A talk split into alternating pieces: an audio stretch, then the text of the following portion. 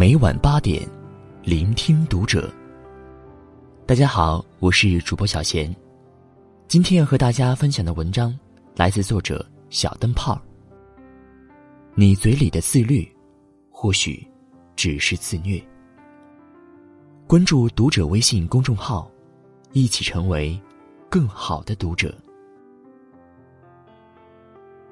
放纵如山倒，自律如抽丝。他的身体瘦了，心却虚胖着。纯燕麦、糙米饭、滤了水的青菜和豆腐。三四十分钟慢跑，一二百个深蹲。从间歇性断食到哥本哈根减肥法，他成天盯着体重秤，满眼只有心率、体脂、卡路里。三个月后，他头发干枯，嘴唇开裂，走路都嫌轻飘。三餐紊乱的催吐，胃酸的倒流，以及缺钾后的持续眩晕，让他几近崩溃。放纵如山倒，自律如抽丝。终于有一天，他憋不住了，在半夜潜入厨房，把一个个冰冻未熟的馒头塞进嘴里。淀粉分解的一丁点多巴胺，给予他施舍的快感。他在别人眼里是个计划狂魔。早晨打卡两百个新单词，中午晚上听微课，吃饭或是如厕全得掐表完成。朋友四点到站。他推脱婉拒，生怕错过每天下午刷真题的时间。慢慢的，他开始讨厌有人搭讪，讨厌所有扰乱计划的琐事，讨厌无意的开销与应酬，时不时就忍不住鄙弃自己。计划又泡汤了，你怎么动不动就困？你是蠢吗？再这么搞下去，你就是个软弱无能的怂炮。他把生活变成了一张 Excel，数不清的代办事项，密匝匝的最后期限，挨个完成，逐个打勾，心里才舒坦。要是计划搁浅，形成生变，负罪感会瞬间满格。他和他，都是狠角色。可你信吗？自律这玩意儿，也有真伪之分。有些人眼中的自律，是自虐，是强迫，是近乎残酷的完美主义。越偏执，就越崩溃。高度自律，真像个伪命题。伪自律者们，总会被不合理的执念洗脑。他比我瘦，是因为他比我吃的少，运动多。他不喜欢我，一定是我腰不够细，腿不够长。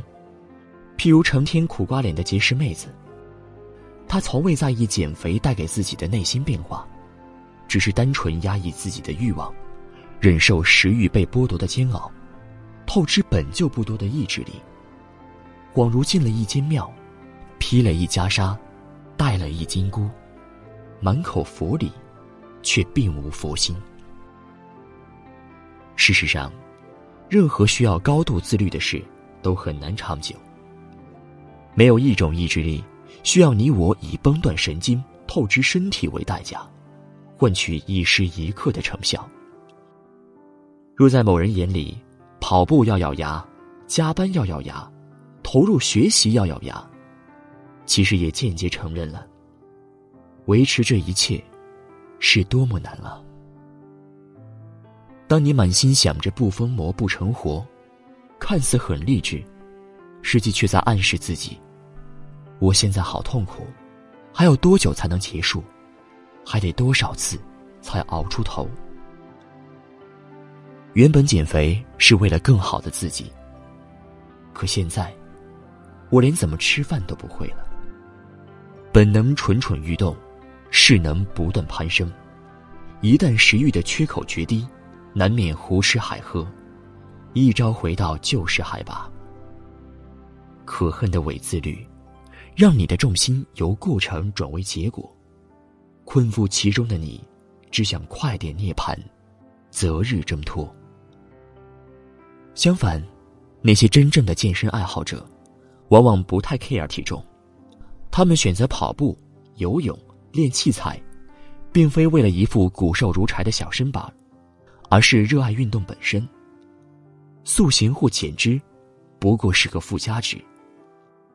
他们赞成运不运动，过的是不一样的人生，却清楚知道，运动的结果不必用体重来评判，更不会拿好女不过百的落伍标尺比划他人。过度自律，是一件反人性的事。不管控制体重或管理时间，最终是为了让你觉得，在按照喜欢的方式变得更好。最无解的是你照猫画虎，观望别人的生活，复制别人的节奏，却粘贴不出一个真实的自己。自律哪有模板？借鉴。不如实干。你是否也发毒誓晚上十一点前睡觉，却在半夜两三点打游戏、撩妹子、刷手机？你是否也立下 flag，每天跑步五公里，却一回家就爬进被窝，嚼起薯片，全程葛优瘫？你以为都是意志力惹的祸？错。说白了，自律是一场动力和阻力的角逐。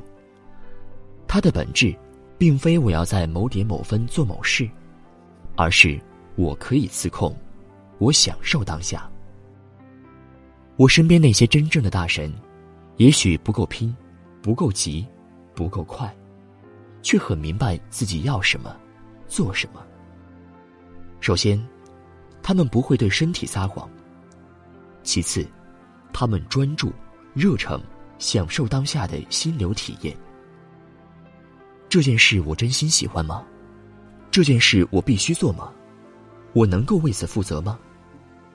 比起盲目争斗、自我内耗，他们坦然而笃定，不会为了做而做。正因如此，他们有一套不被轻易撼动的价值观。难熬之时，也很少纠结于公式化的时间投入，而会把精力放在欲望的转移和吸收。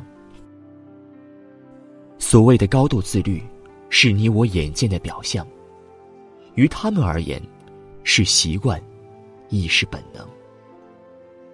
旁人嘴里苦行僧般的生活，就如他们的一蔬一饭，三餐四季，再寻常不过。自律这件事儿呢，终究不是眼里看看，嘴上谈谈。再说了，就算现在定力稍欠，又如何？起码，这是一个和自己相处、磨合、修整，进而升级自我的绝佳契机。